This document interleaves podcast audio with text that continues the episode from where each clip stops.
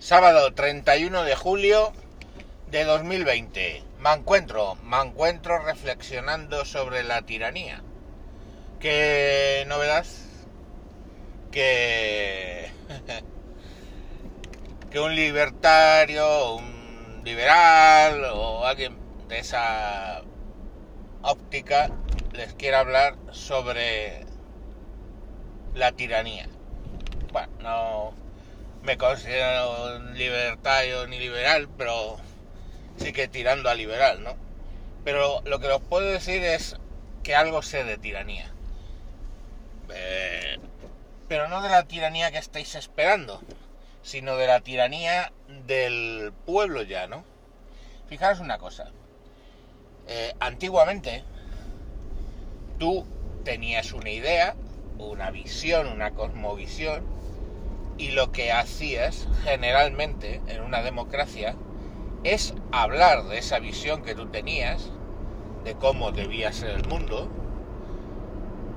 eh, buscaba gente con esa misma visión, la visión iba creciendo y pues básicamente se confrontaba a debates o mm, bueno pues se, se iba vendiendo y explicando y razonando esa idea hasta que iba cogiendo cuerpo y es posible que llegara a ser la idea generalizada que había sobre un tema, bueno, pues es que habías tenido éxito.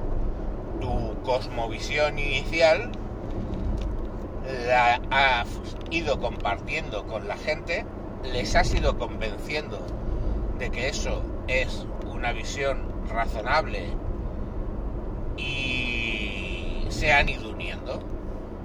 Así ha funcionado absolutamente todo. No sé, os puedo poner el ejemplo del cristianismo, pero os puedo poner el ejemplo de cualquier cosa.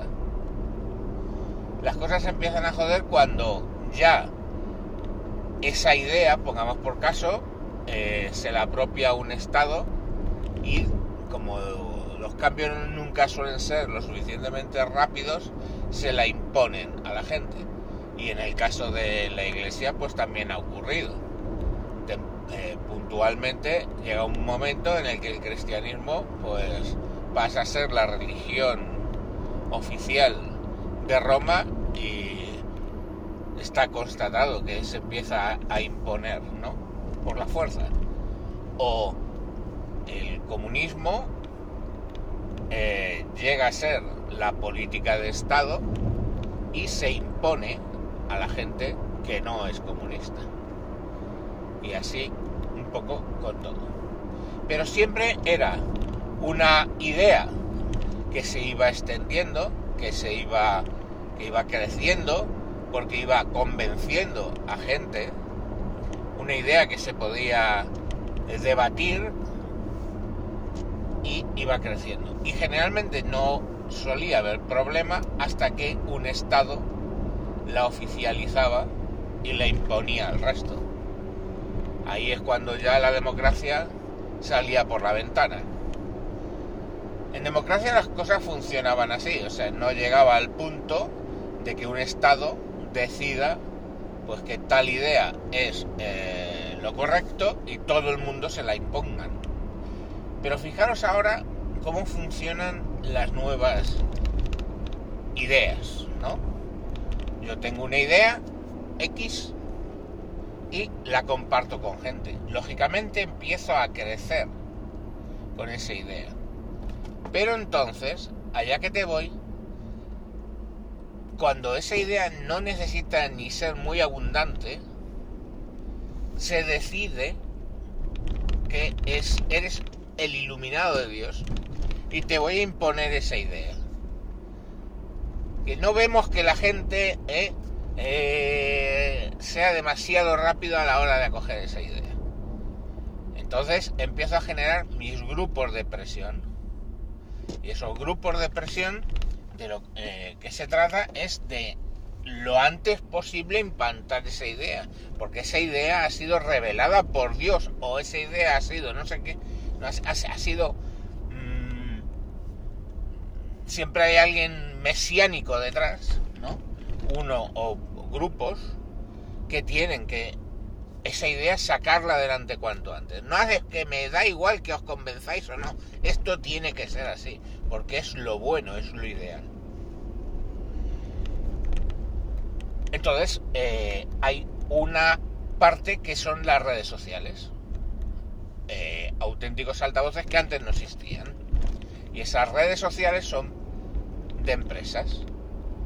Y esas redes sociales que son de empresas, esas empresas necesitan valores. De cuando una empresa necesitaba unos valores más allá de que funcionasen éticamente, pues eso es nuevo también. Entonces, ahora una empresa tiene que ser socialmente responsable. Que no sabemos realmente el significado de eso. Eso es básicamente un significado vacío. Te lo van a llenar con una serie de valores que recogen pues de lo que hay por ahí y si el valor que tú estás promoviendo se convierte en una moda, ven que va a tener una tendencia que va a crecer, pues esas empresas de redes sociales van a asumir que ese es tu valor revelado, que esa es la verdad revelada. Igual que Constantino acogió el cristianismo y lo hizo la religión del, del régimen, de, de los romanos, del imperio, pues estas empresas deciden que esa idea X, que al principio ha sido minoritaria y que la han movido así, es la verdad revelada y la recogen en su seno dentro de sus políticas de eh, responsabilidad social. Insisto que eso es palabra vacía. Y entonces la responsabilidad social, esa, esa idea X que antes era libre y podía debatir, como el que da el medio para debatir esa idea, ha decidido por su departamento de marketing o de responsabilidad social o de que, que esa idea X tiene que prevalecer, básicamente empieza a censurar a todos aquellos que no comulgan con la idea X. ¿Vale? Entonces, directamente ya es cuando llega el sesgo. Y tú, si dices, oye, deberíamos pensar más a fondo esta idea X porque tiene estas aristas y estos componentes que no habéis tenido en cuenta. No, no, a la mierda, te bloquean, te cancelan. Fijaros qué palabrota más horrorosa, ¿no? Cuando te cancelan, y, lo, y, estas nuevas eh, generaciones lo ven con total normalidad eso de la cancelación. Si tú le dices, oye, la censura está mal, sí, sí, abajo la censura, pero cogen y luego hacen lo de la cancelación, que no es más que una eh, palabra bonita, un sinónimo para la, la censura. Y directamente por lo que te están haciendo, hijos míos, es censurarte. Lo puedes llamar cancelar, pero es censura. Si yo digo, no, no, X no, la idea es Y, con matices o confrontada directamente. No, no, no, como la idea es X, lo que le están promoviendo esas redes sociales es X, la moda es decir X, cualquier cosa distinta de X, esa opinión, ha de ser cancelada toma ya. O sea, ya no puedes ni siquiera discutirla. No, porque si no vas a ser cancelado. Pues así es como ahora mismo funcionan las redes sociales y los movimientos y las ideas. Ya tú no me tienes que convencer a mí de que es bueno o es malo comer carne. No, tú has decidido que la idea de no comer carne es revelada, es algo que transciende a la democracia y directamente es la verdad revelada.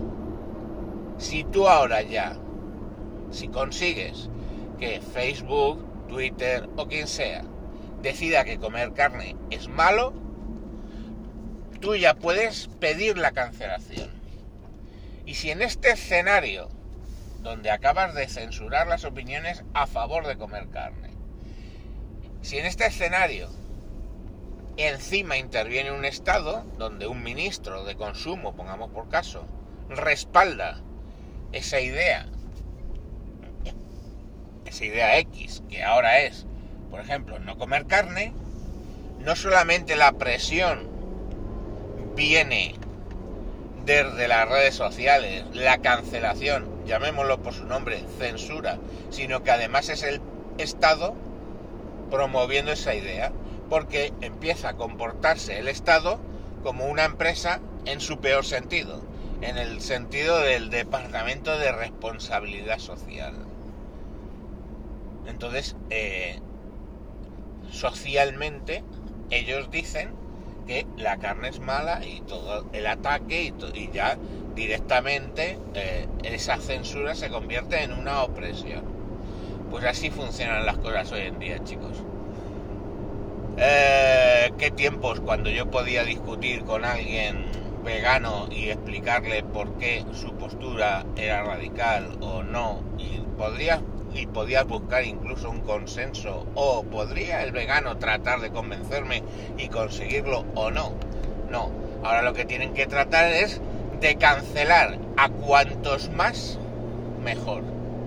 ¿Veis algún paralelismo con situaciones dictatoriales y totalitarias en su comportamiento, pues probablemente los oyentes de este programa dirán que sí la ven.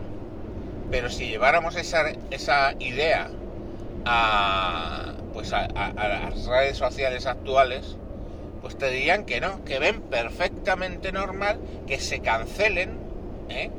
ideas y personas que no comulgan con esa idea revelada, no ya como ya no creen en Dios, es revelada por, no lo sé, esa idea que acaban de conseguir santificar, que es, pues, por ejemplo, eh, la idea X que decía antes, o no comer carne. Pasa a ser un dogma de fe, no algo discutible. Bueno, pues nada, hasta aquí lo que os quería comentar, quizá demasiado profundo para ser un sábado. Venga, adiós.